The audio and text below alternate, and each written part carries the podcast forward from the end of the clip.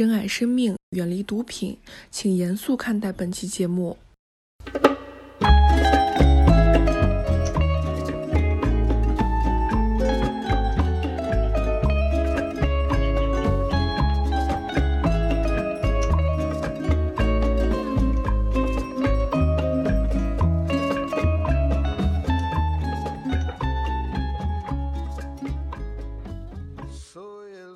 来到英美剧漫游指南，我是陆小鸟。大家好，我是兴奋起来的 Barry。大家好，我是二贵。大家应该比较熟悉陆小鸟和 Barry，然后新请来一位嘉宾是二贵。二贵和大家简单自我介绍一下。呃，大家好，我是二贵。我呢，主要身份就是陆小鸟的朋友，也没什么特别的经历，就是学的是社会学，然后出来干了不怎么社会的工作，然后呢，还当过一年的小学老师。然后现在在北京做一个很平平常常的工作，你有点谦虚了。这样的话，我们的播客就含金量很低了。不用这因为二贵呢是我身边的朋友里边读书最多的几个人之一了。他之前读的是社会学，然后大家都知道北京和上海有两个比较知名的书店，上海是季风书店被关闭了，然后北京的万盛书园。然后现在一直常开着。万盛书园实际上是一些知识分子比较钟爱的一家书店吧。对，因为靠近那个北大清华嘛。我在万盛的时候，老看到那些教授啊什么的那些知识分子买书，跟我们一般人买的都不一样，你知道吧？他们买书都是一车一车的买，拿着一个空车就往那个往车里头扔书。看到一本扔一本，看到一本扔一本，就经历买书，深深的刺激了我。嗯，这就延伸到二贵，他在年轻的时候啊，在万 现在已经不年轻了，曾经在万盛有过一段时间的工作。然后每天我们去万盛去搞活动，都会发现他表面上在那儿工作，实际就在书架下面看书。然后后边虽然说他离开万盛了，也一直在读书。今天要聊的是毒枭专场，就世界毒枭兴衰史，包括了最近新出的零零零毒枭，就是 Narcos。以及《毒枭墨西哥》《格莫拉》《黑钱圣地》《绝命毒师》《风骚律师》以上几部剧是我们认为的2010年以后最好看的一些毒枭黑帮剧集。二贵是我们身边认识的可以说专家类的一个朋友了，看过类似的资料、影像，然后书籍最多的一个朋友，然后把他邀请过来。然后今天我们就以此来深入和大家聊一聊这些剧的好看的点在哪儿，并且引出一个。全球毒枭兴衰史是什么？正式开始啊！我觉得有一个引子可以跟大家简单说一下。两位知道那个现在黄金的价格和可卡因的价格和猪肉的价格吗？猪肉的价格倒是不知道，我记得好像已经二三十块钱一一斤了吧？嗯，二三十块钱差不多，对。哦，我看到就是最新的猪肉价格的话，就会有一些政府信息平台公布出来嘛。截止到昨天，应该是四十六块一元一公斤。哦，那还是二二十多块钱嘛？对，二十三块钱左右。黄金的价格呢？我们刚刚好像算过，好像是五一八九八美元。然后，呃，你肯定也知道可卡因的价格现在是差不多。五五万五万一千，也不算五万一千，它其实价格不是特别的准，因为要看它的距离嘛。比如说那些毒枭，他们都是有自己的据点的。那比如说纽约，或者说那个洛杉矶，毒枭有自己的据点。比如说墨西哥，呃，那边运过来那个那个毒品，比如可卡因。运到纽约或者运到洛杉矶，他们的大本营之后，在当地分销，可能每公斤要到四万左右吧。然后再往外，再往外围卖的话，那肯定是越来越贵的。距离越远，那肯定越贵。但是你要说进价的话，就特别便宜了。进价应该便宜到多少？进价成本的话，比如说你从那个直接从哥伦比亚那边买的话，那大概一公斤也就。呃，两千到四千左右，就看你跟毒枭谈的怎么样了。就便宜的话，呃，给你卖个人情啊啥的，他可以拿到两千多，两千美金一公斤，然后到美国直接就四五万了，那这个就翻多少倍了，是吧？啊，所以说我们现在总结一下，就是可卡因现在的价格是相当于四五万美元每千克，差不多是这样。而黄金的价格，今天 Barry 刚刚查过了是多少来三百？六十八人民币一克，啊，对对，那按千克来说就是三十六万八，那大概按汇率好像是五一八九八美元，它实际上和可卡因的价格是差不多的。对，差不多。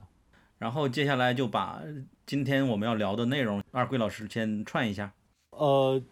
今天主要聊的就是跟毒品有关的那些电视剧。呃，我可能会主要聊的就是《毒枭》嘛，《毒枭》跟《毒枭墨西哥》都是那 Netflix 的剧。其实我查了一下，Netflix 这一段时间这几年做了好多跟毒品有关的电视剧啊、纪录片啊什么的，而且特别是主要是以墨西哥为主。我发现，就比如说那个《药剂师》，不知道你们知不知道？像黑钱那个是纪录片，不是黑钱圣地啊姐。然后还有还有一个叫《毒品 Dope》的纪录片，而且是有三季。然后好像今年还准备出两部，一部是那个什么可考因岛的传说，还有一部是什么麻州毒品丑闻，就出了好多跟毒品有关的，而且跟墨西哥还特别相关。所以我觉得那个 Netflix 是不是在墨西哥有专门的团队啊？这搞了好多那个这种产品出来。好像是从 Narcos 那个毒枭那个剧开始嘛，而且他们还被嗯黑手党追杀嘛。对啊，是有可能就，呃反正来都来了，都到了墨西哥了，不如多整点材料传一传，对吧？然后我们觉得，首先，嗯，听众要知道的还是先科普一下全球的毒品现状大概是怎么样。嗯，全球毒品现状，哎，说实在，好像我没怎么听人这么说过哈，我自己整理了一下，就，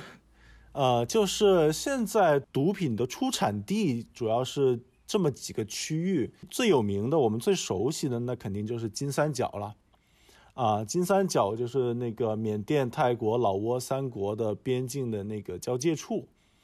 就金三角，就是我们八零八零后小的时候听的这个故事，好像。也不算故事吧，听这个风闻好像还挺多的，对吧？就是金三角的什么毒枭啊，什么有什么可歌可泣的，呃，缉毒故事，对吧？港片都是。对对对。最近好像这几年好像不太听说了。实际上，因为周边各国的禁毒政策呢，金三角的毒品产量时高时低。呃，据曼谷邮报说，最近还有再次扩大的趋势。不过总的来说呢，现在已经不怎么往中国去了。大家也知道，中国的这个禁毒的力度是非常大的，啊，这是金三角这个区域。然后呢，亚洲还有一个叫金新月的区域。为什么叫新月呢？主要就是那个伊斯兰国家嘛。然后呢，因为它这个区域的产毒品比较新，所以叫金新月。主要在哪儿呢？是那个横跨巴基斯坦。阿富汗和伊朗这部分区域，那么主要出产的也是那个鸦片。大家也知道，鸦片再加工就成了海洛因了嘛。就那个阿富汗那附近的地方种是海洛因还是可卡因？海洛因，对，海洛因。鸦片是海洛因。鸦片出产，呃，就是加工之后成为海洛因。就亚洲这边海洛因还是比较比较泛滥的，特别像阿富汗，阿富汗现在情况特别严重，我等会儿会介绍。再下来到非洲，非洲有一个黑三角，黑三角就是有五个国家，像什么尼日利亚、加纳、肯尼亚这五个国家的，呃，接壤的边境地带都是边境地带，主要出产的是大麻。然后呢，很有意思，那个黑三角这个就非洲这个出产毒品的地方，它的主要的集散地啊，就是摩洛哥。摩洛哥我们知道是那，就是那个零零零那个电视剧。他们不是那不是运那个毒品运到非洲大陆的终点站不就是摩洛哥吗？呃，对，摩洛哥，摩洛哥那个卡萨布兰卡嘛。那实际上摩洛哥就是非洲大陆毒品的主要集散地，确实是这样的。它更早之前港口好像是停靠在尼日利亚吧？我记得它的那个港口停靠的好像是在尼日利亚，然后从陆路转到，就好不容易转到了那个摩洛哥。就卡萨布兰卡，它的中间人啊，是的，然后从那边有接头，再重新做海运，这样子。是的，是的。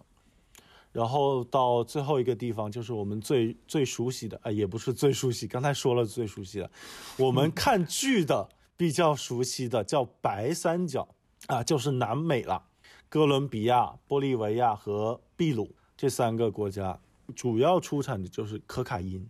啊，因为那个热带雨林的那个地貌，所以特别适合种那个古柯叶，古柯叶加工之后就成为可卡因。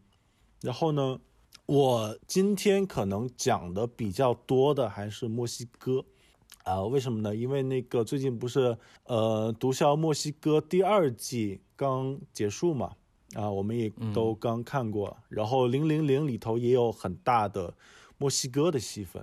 啊，就一条支线就是讲墨西哥毒枭以及特种部队的那一条线。对对对，然后我就特别感兴趣，去查了一下墨西哥的资料。呃，大家对墨西哥的感觉就就就是一个很失败的国家，对吧？这个墨西哥前总统自己都说过，就很有名的一句话，这这个墨西哥啊，就是离天堂太远，离美国太近啊，对吧？没办法，因为墨西哥跟美国有三千公里的这个边境。那每年呢，进入美国的大麻啊，有百分之九十六来自墨西哥，然后百分之六十多、百分之五十多的那个可卡因的海洛因，也都是来自墨西哥。那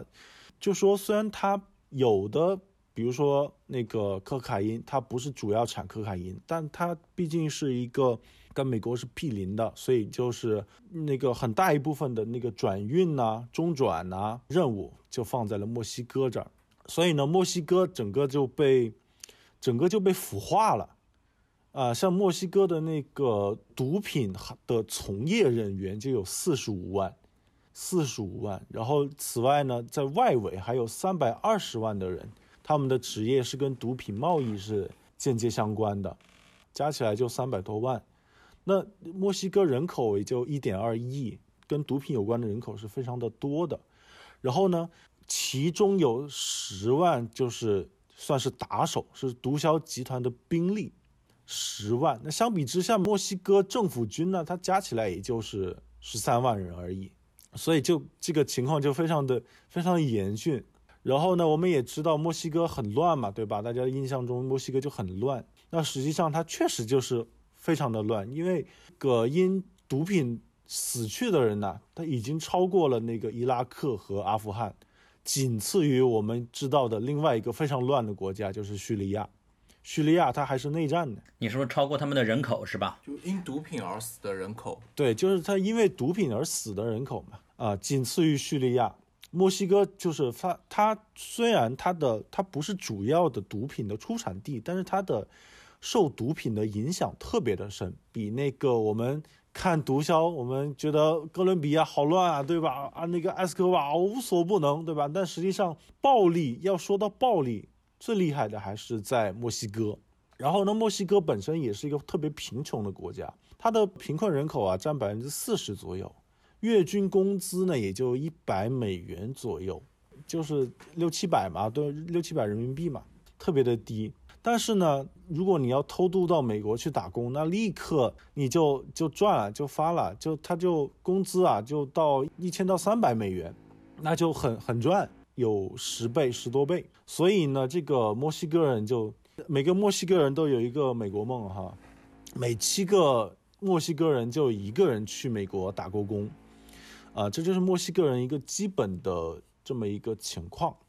呃，然后呢，呃，刚才我讲到的，比如说阿富汗、墨西哥，这些都是贩毒国家。那其实我们看那种跟毒品有关的那种电影啊啥的，不是经常有说啊，我们贩毒的不能自己吸毒，对吧？但其实你从一个国家的这个角度来看的话，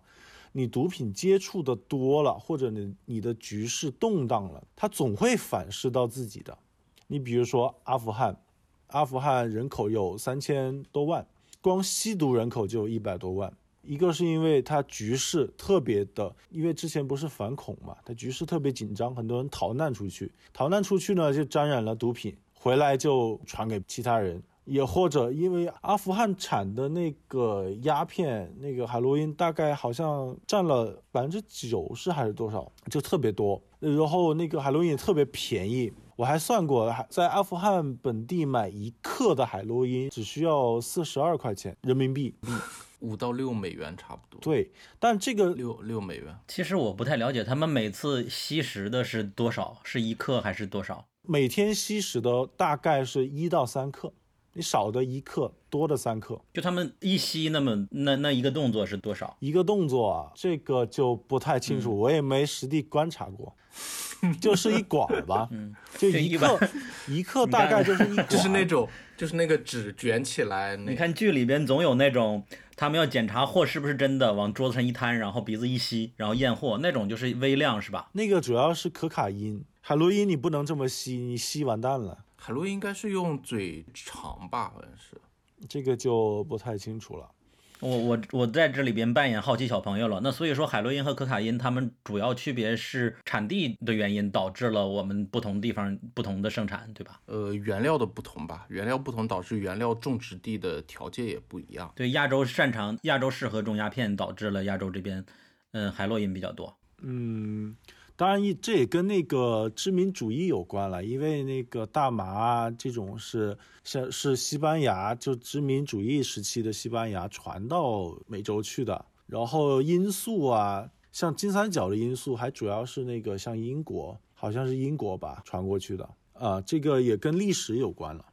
刚回到那个吸毒人口，像比如说墨西哥人口一点二亿，吸毒人口就有四百七十万。那其实呢，墨西哥之前一直是没有吸毒的文化，它不像中国有有过一个这么一个时期，对吧？全民吸鸦片，其实墨西哥没有的。但现在吸毒人口也到了四百七十万，就这个毒品你接触的多了。然后局势动荡了，你总会吸毒人口也会上升的。呃，像那个我们作为一个对比哈，中国吸毒人口是两百四十万，当然也有统计说是一一千四百万，这个我不知道怎么统计，反正我们就我们就算按多的来说吧，中国吸毒人口一千四百万，你说按人口的比例来说，那也不是特别高的。你相比美国，美国吸毒人口有三千五百万。这个就特别高，这个这些不算大麻的，对吧？占比较大的一部分当然是大麻了啊，然后还有就其他的，包括什么药物的滥用啊，包括什么海洛因、可卡因，还有快克啊、吗啡、摇头丸这些全部都啊，对，各这种全都算上去，美国总共有三千五百万，所以美国是最大的毒品输入国，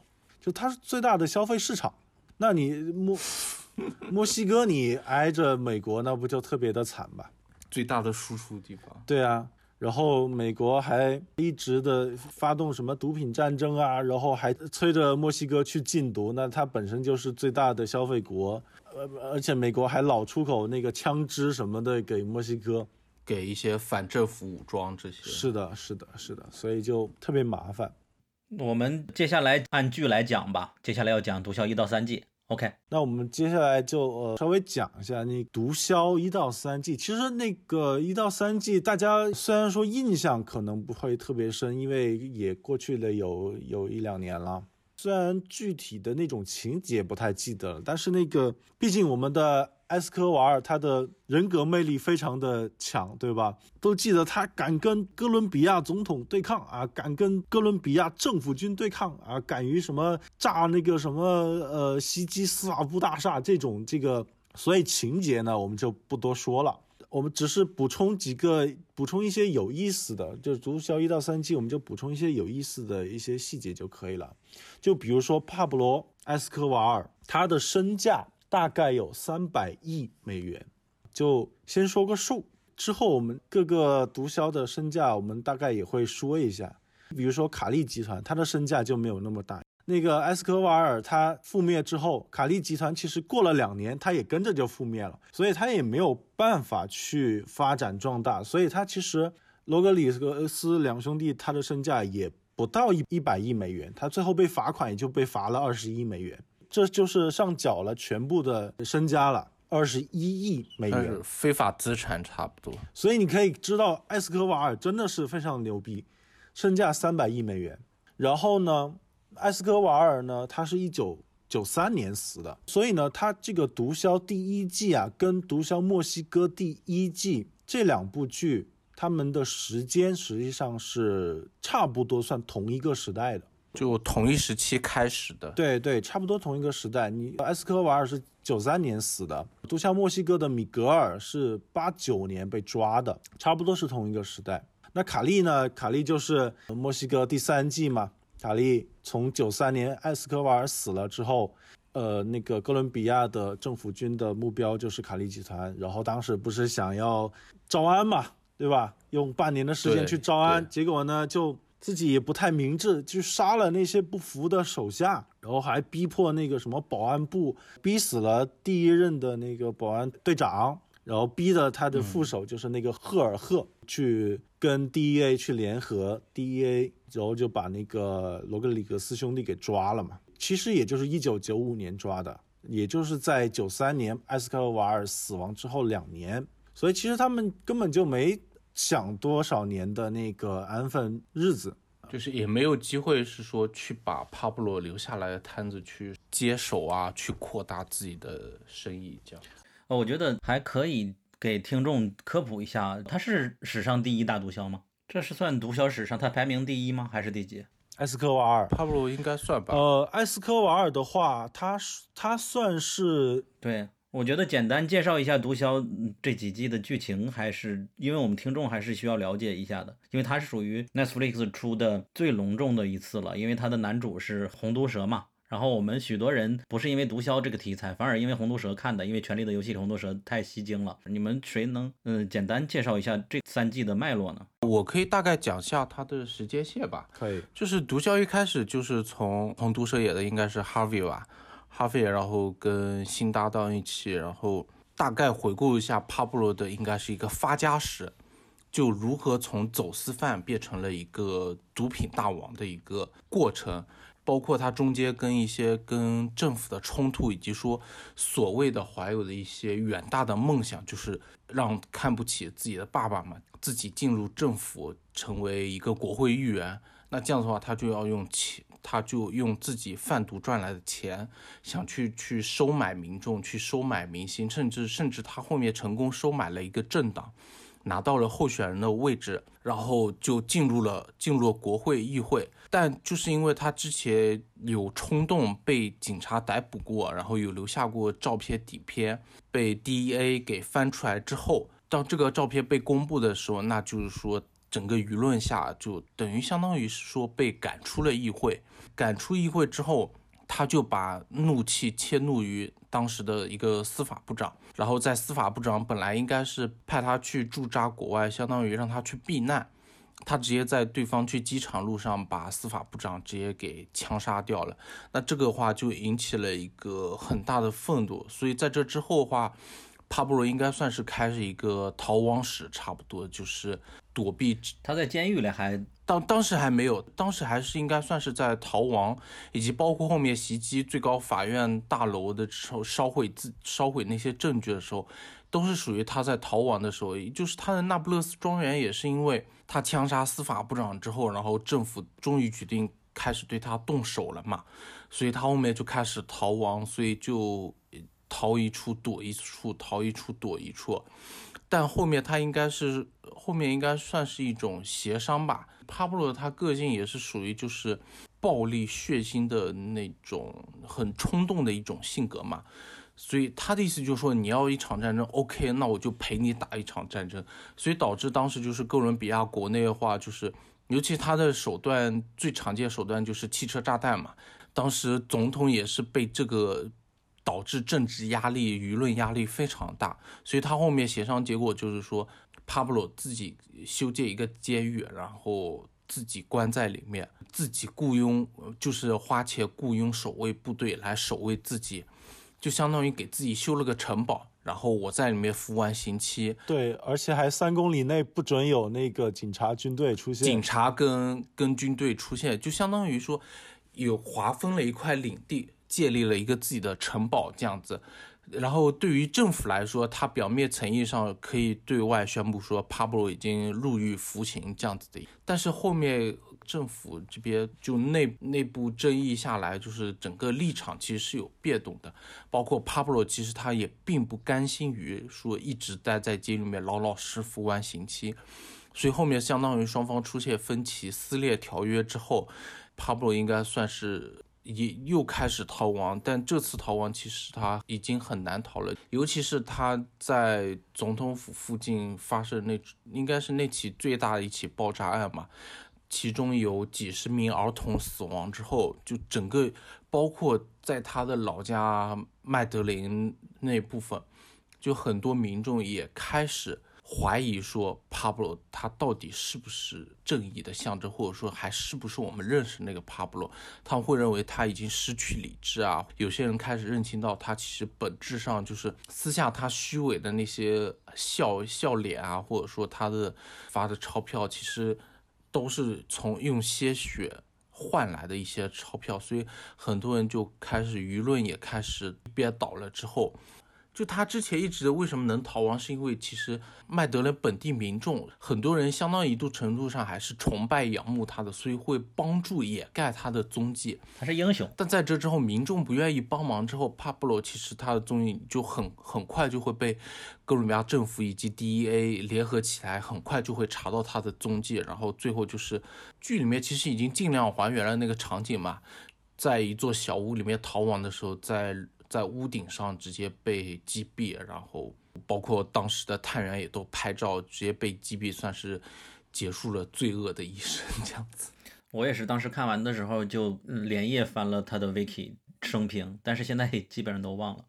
他是常年都是人民族英雄那种感觉了，对吧？人民英雄了。就他现在还是，他现在还应该算是啊。对他对于应该其实因为他是从贫民窟走出来的嘛。就相当于很多平民还会把他视为贫民窟里的英雄，贫民窟的百亿富翁嘛。对，相当于贫民窟的守护天使这样子。尤其是他后面有钱之后，他给贫民窟捐了很多学校，还有造了很多免费的房子给那些平民去住。对于他们来说，其实他相当于拯救了他们，是他们的一个天使的感觉。包括其实剧里面也有讲过嘛，就。有些人家里面不是一般是会有贴使那个图片嘛，然后其实是那个人脸换成帕布罗那个形象，就帕布罗身上有贴使光环，然后背上有翅膀这样子的。所以说他们这个算不算我们自己在这里卖毒，然后割的是美国的韭菜，和现在流行的舆论一样？可以这么说，对，可以这么说。然后其其其实，在。在第一季里面的话，其实是有大概有讲到卡利集团，就是因为帕布罗不是把他合伙人杀了嘛？那合伙人就是那个门卡达吧，他的遗孀就是 Judy 嘛，Judy 当时就是去找了卡利集团，找了他们，当时是找 Patro 嘛，Patro Arena 嘛，让他来帮忙，然后包括联合了卡斯塔诺兄弟吧，就是一个丛林武装嘛。跟他们一起联合组了一个叫 Lost Papers 吧，就是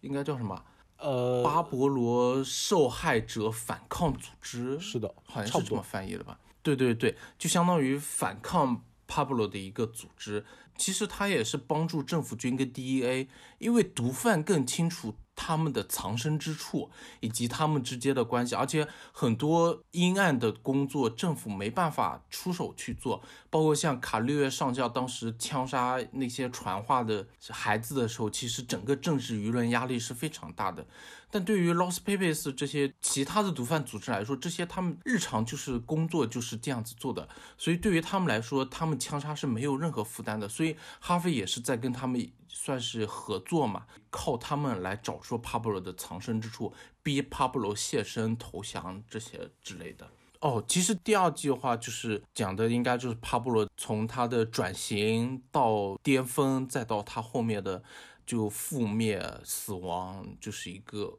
横跨了两部剧嘛，然后第三部的话就大概是讲了一下，就是因为就当时也有讲嘛，那帕布罗倒了，那接下来第二个枪口指向的就是卡利集团，第二大就是卡利克泰尔，就因为他们当时趁着帕布罗在跟哥伦比亚政府打仗的时候，他们趁机就是扩张自己的地盘，包括像帕布罗他其实一直。那个两个比较主要市场应该是一个迈阿密跟洛杉矶吧，所以当时那个卡利是有在往他的洛杉矶地盘去侵入的，是有相当于入侵他的地盘。但是当时帕布罗跟他谈判之后，他们有收手。但帕布罗一死，卡利集团第一个首先是尽量在在扩张地盘去促进自己的销售，但同时他也感受到，就是哥伦比亚政府已经下一个矛头已经对准了他们，所以他们是有跟哥伦比亚政府谈判，因为当时有上任了新的总统嘛，所以有在跟新的总统进行一个新的政府进行一个谈判，希望就是说他们投降进监狱服刑，比如说服五年。七年出来之后，然后他们会上交一定的，就是上交非法资产，上交给国家，然后国家不追求他们其他罪过，以及包括他们的合法财产会受到保留，以及可能后期还可以继续居住在哥伦比亚这样子生存，这样子一个洗白上岸。对对对，相当于是一个双方互相妥协的一个结果，但在这之中，因为。罗德里格斯兄弟他们决定退休，但是其实剧里面也有说，当排名第一的人想退休的时候，排名第二的人就看到了机会，他就不想退休，就是应该是剧里面的北山谷集团嘛，North Valley 那个集团，尤其是卡利卡利集团一开始不就杀了那个萨拉萨嘛，萨拉萨那个就是他们其中一个毒枭的头目，毒贩头目嘛。就导致北山谷集团跟他们其实是有矛盾存在，以及北山谷集团就有说想取代他们的位置，成为哥伦比亚的第一的毒枭，就不想让他们就是安安稳稳的进去，然后安安稳准的稳稳的出来这样子，以及包括后面就是，呃，罗德里格斯兄弟叫什么吉尔伯特吗？好像是吉尔伯特吧？对，是吉尔伯特。吉尔伯特就是意外被抓吧？他应该那个应该属于意外被抓。他的首席会计，对，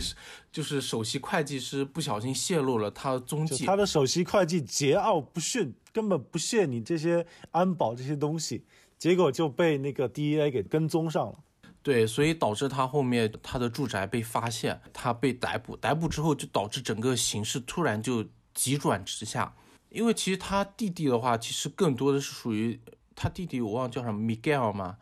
好像是叫 Miguel 吧。他弟弟其实更多是属于一种辅助他哥哥，然后他哥哥其实才是掌控全局的人，以及他哥哥会更为理智理性一点。他对于各方矛盾的冲突，他会更去从长远的角度去看。对于他弟弟来说，他其实有点像 Pablo 一样，就是冲动的，以及就是说兴奋那种。血债血偿一夜还野的那种状态，所以他当时就开始对北山谷进行，包括萨拉萨家族进行一个血腥屠杀嘛，就是一个追杀的过程。但是呃，当时应该是派 Patro 去屠杀那个萨拉萨家族的嘛，但是这样的行为就导致一个后果，就是他的行为会引起政府军的哥伦比亚政府的注意。然后再一个就是其他毒贩集团其实会更加的，就是背离他们卡利集团，就下面越来越多毒贩会想说，想想说不会去支持卡利集团的那种计划这样子，以及包括就后面的话，反正就按照剧情发展，就我忘了当时应该是因为什么原因啊？是因为，因为可能是因为那个总统那个丑闻被爆出来吧。当时他们应该是属于，就是因为那个安保总管嘛，安保主管的叛变嘛，就是安保主管亲眼看着自己的前上司被屠杀，然后妻子被割喉嘛，他害怕了，所以向 DEA 投诚了，暗中提供了很多消息给 DEA，然后 DEA 是。错过了好几次之后，终于最后在那栋大厦里面，然后大楼里面，然后把 David 嘛，大卫嘛，然后给抓到了。那罗德里格斯兄弟都落网之后，接着外面的话，外面应该就已经就是像嗯北山谷他们就开始已经准备造反。然后像政府这边的话，又刚好他们有花六百万美金资助卸任总统，当时竞选的时候。资金不够，然后有花六百万美元去资助他，以换取说，我一旦被你们抓住之后，那你们要给我提供庇护，然后就说不把我引渡给美国，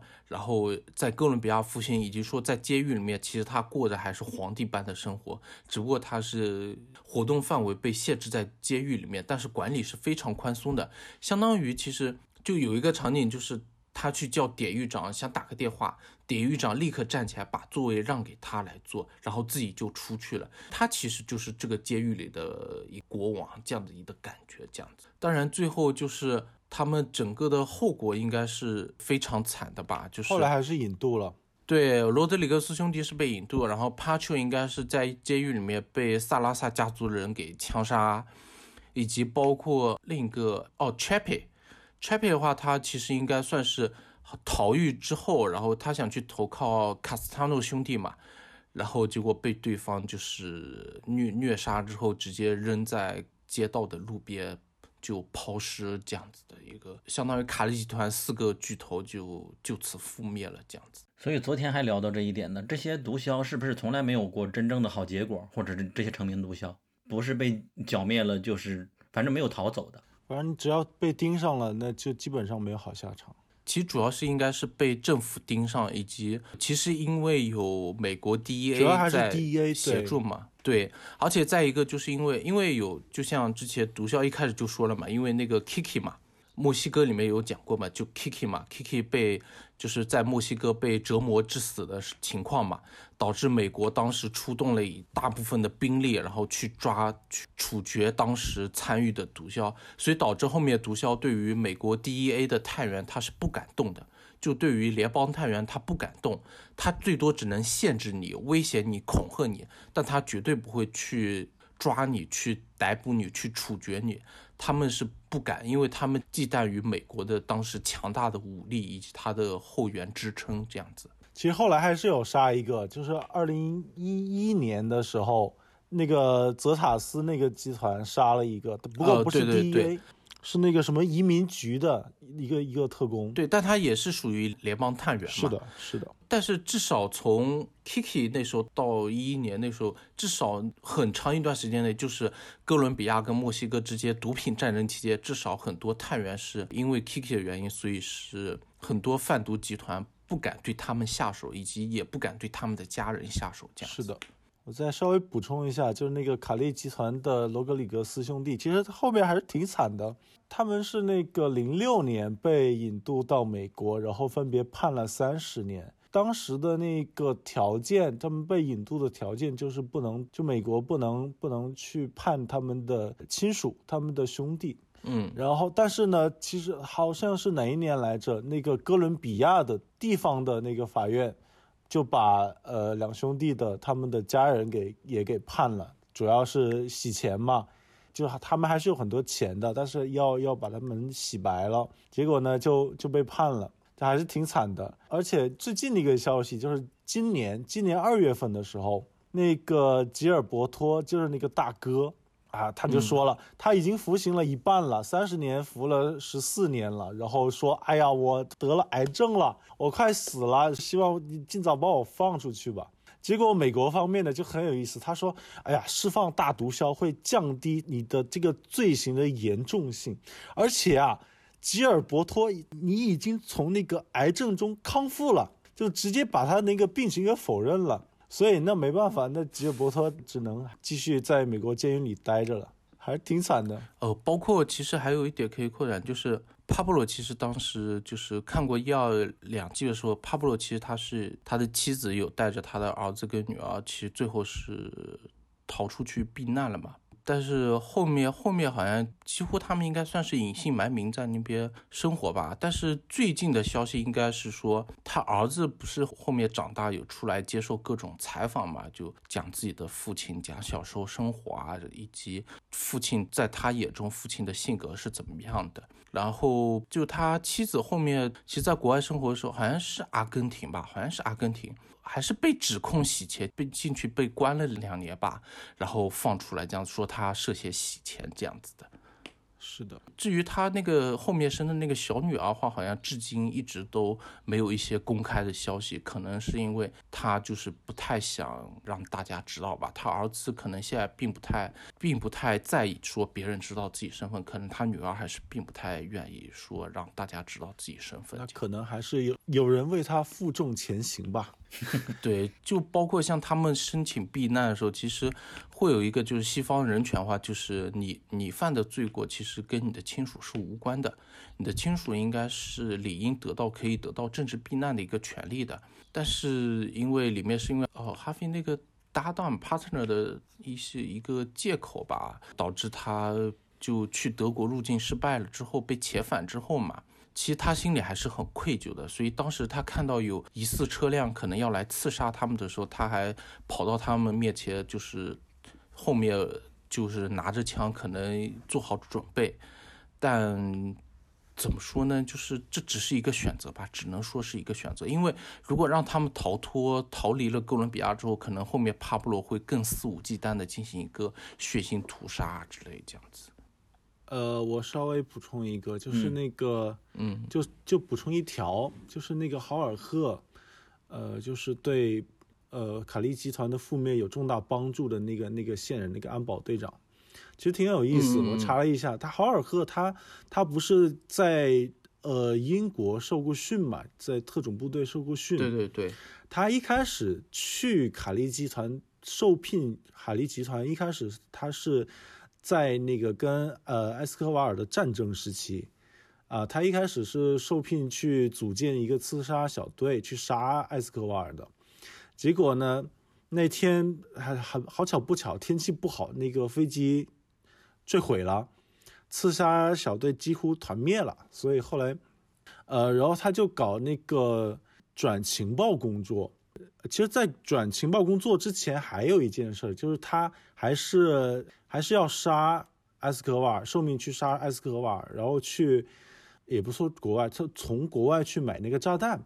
结果呢，在交接的时候又被哥伦比亚的那个警察发现了。所以两次刺杀失败，然后才去做的情报工作，然后埃斯科瓦尔那个覆灭之后，他才转去做安保的。所以这个豪尔赫还是还挺有意思，他这个生平，然后现在还作为那个什么证人保证保证人保护计划，现在还在美国待着呢，现在不知道哪哪国哪个旮旯待着呢。但是我记得应该是第三季结尾是说，哦，当时剧里翻应该是他叫后黑嘛。对，应该翻译成河西吧，应该是，可能中文会翻译就是音译后黑。然后我记得第三季结尾是说他可能好像是因为，呃，我记得好像是说他是被排除在联邦证人保护计划之外了吧？好像是因为他之前因为为毒枭做的一些事情还是被判罪了嘛，所以他是被脱离出了那个证人保护计划，但是。他是相当于有一个有一个特定的监狱，就某一个范围内，他是被专门看守着的，他只能活动在这个区域内，然后做做相应的工作之类的，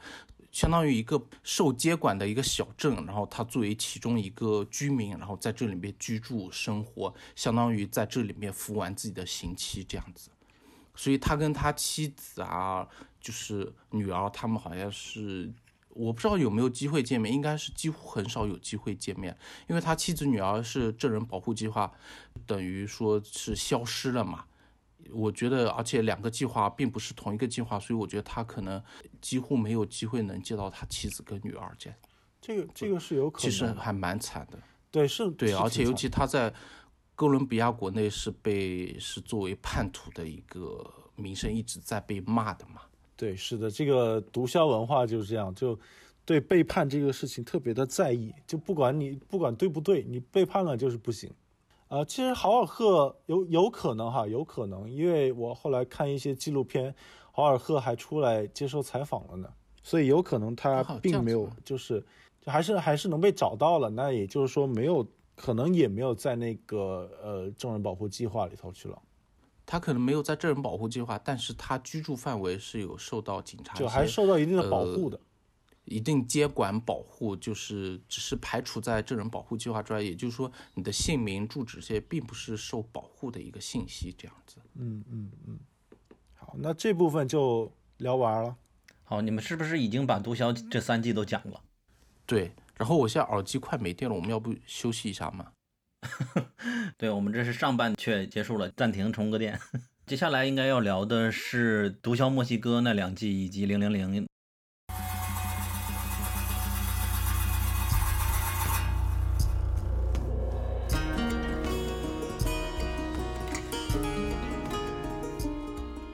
你好，我是九号 AI，推荐你在苹果 Podcast 订阅我们，并给出珍贵的五星好评。如果你想和我们互动，欢迎来小宇宙 App 给我们评论哦。同时，网易云音乐和喜马拉雅也会同步更新我们的节目。